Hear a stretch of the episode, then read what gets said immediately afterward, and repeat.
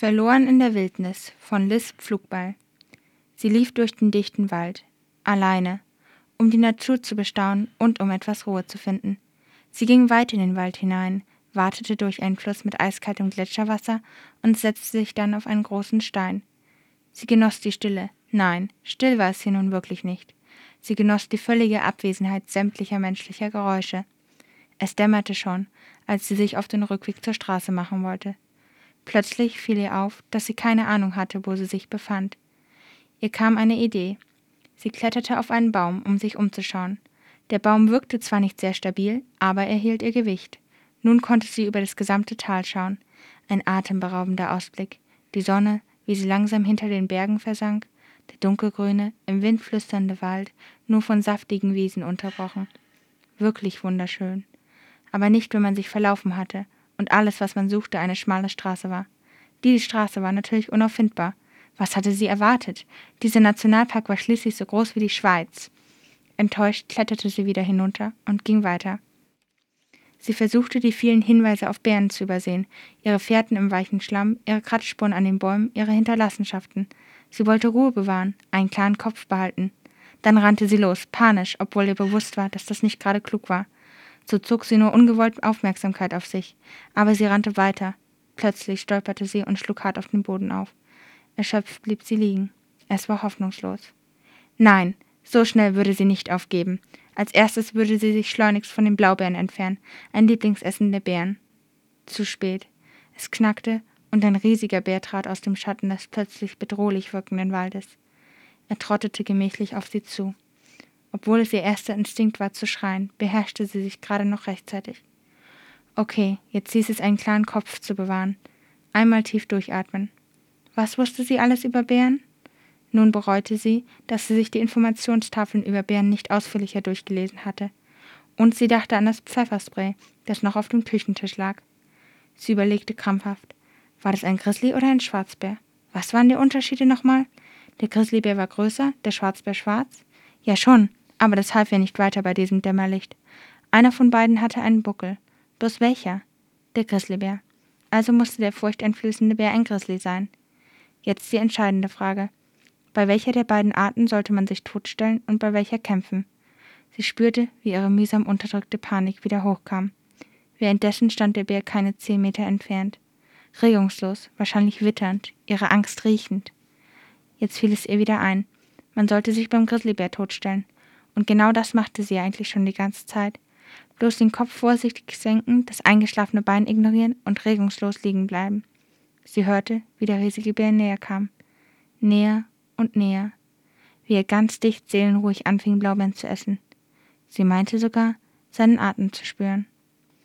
Eine gefühlte Ewigkeit lag sie in ihrer unbequemen Position. Endlich, endlich entfernte sich der Bär, genauso gemächlich wie er gekommen war. Und sie lebte noch.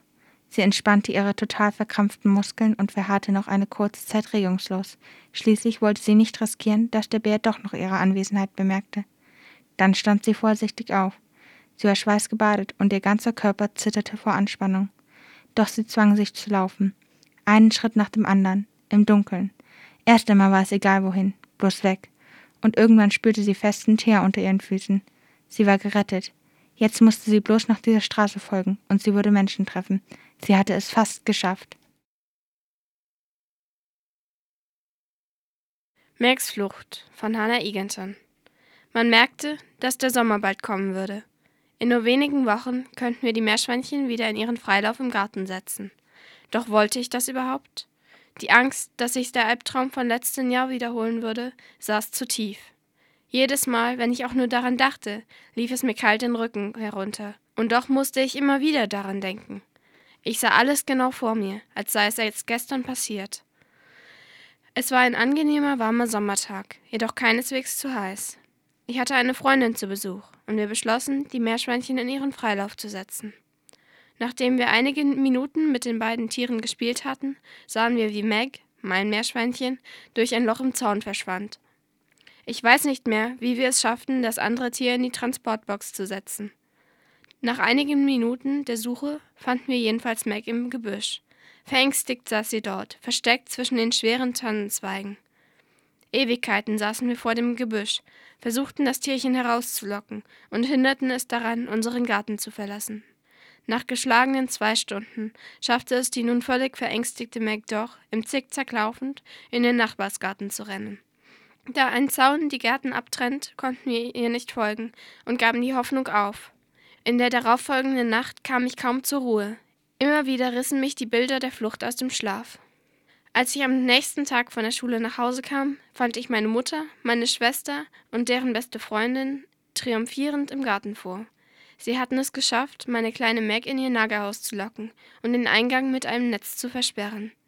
Es blieb nur noch die Frage, wie man das Haus mit dem Tier hochheben konnte.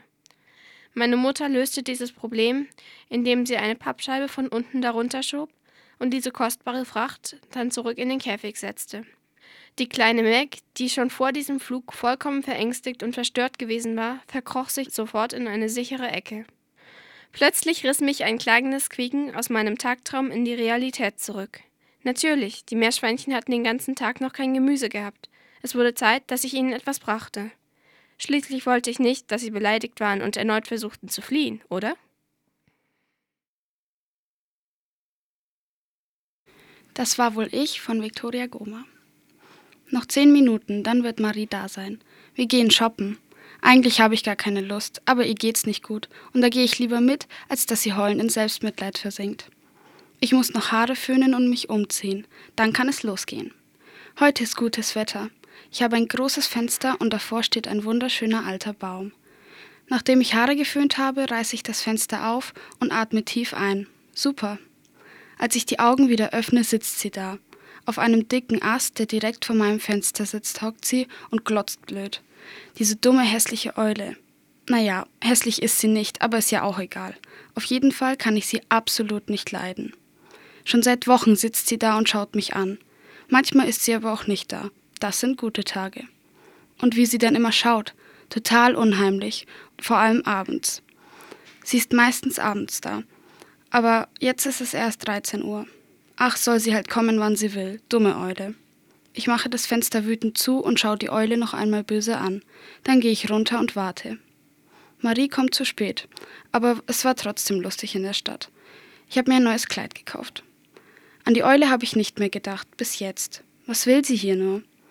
Es ist schon 10 Uhr. Ich traue mich nicht aus dem Fenster zu schauen. Was ist, wenn sie da ist? Ich bekomme Angst, rede mir aber schon in der nächsten Sekunde ein, dass es lächerlich sei, sich vor einem Tier zu fürchten. Wie ein kleines Kind, alles unnötig. Ich denke nicht mehr an die Eule, ich versprech's mir. Schon echt spät, ich muss schlafen. Samstag, oh wie ich Samstage liebe. Ich muss jetzt unbedingt frühstücken, viel und lecker. Ich renne runter in die Küche und mache erstmal Müsli. Alle sind gut gelaunt. Mama, Papa und sogar mein Bruder, von dem ich vor ein paar Wochen befürchtet hatte, dass er ein Emo wird. Er war so schlecht drauf und plötzlich wurde alles um ihn rum schwarz. Und er war allgemein seltsam.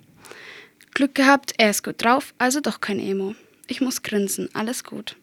Ich esse Müsli, drei Brötchen und noch viel, viel mehr. Okay, jetzt ist kein Platz mehr in meinem Magen. Und mein Kopf ist auch voll.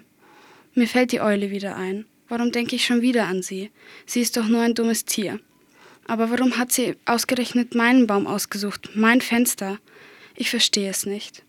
Abends setze ich mich an meinen Tisch, der vor meinem Fenster steht.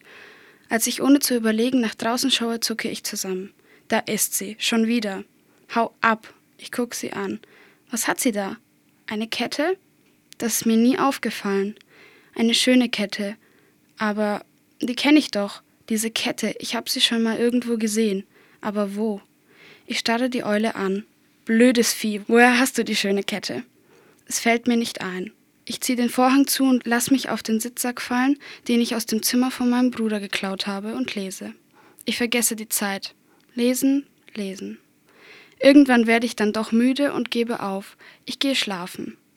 Sonntage sind auch nicht schlecht, aber nicht so gut wie Samstage. Meine Mutter weckt mich, ich soll beim Kochen helfen. Moment mal, Kochen zum Frühstück? Ein kurzer Blick auf die Uhr, es ist eins. Das erklärt einiges.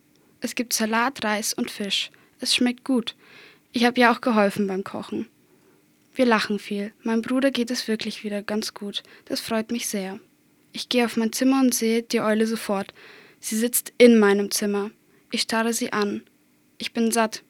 Zu viel. Sie glotzt weiter. Ich platze, die Eule ist schuld. Ich weiß es. Das war wohl ich.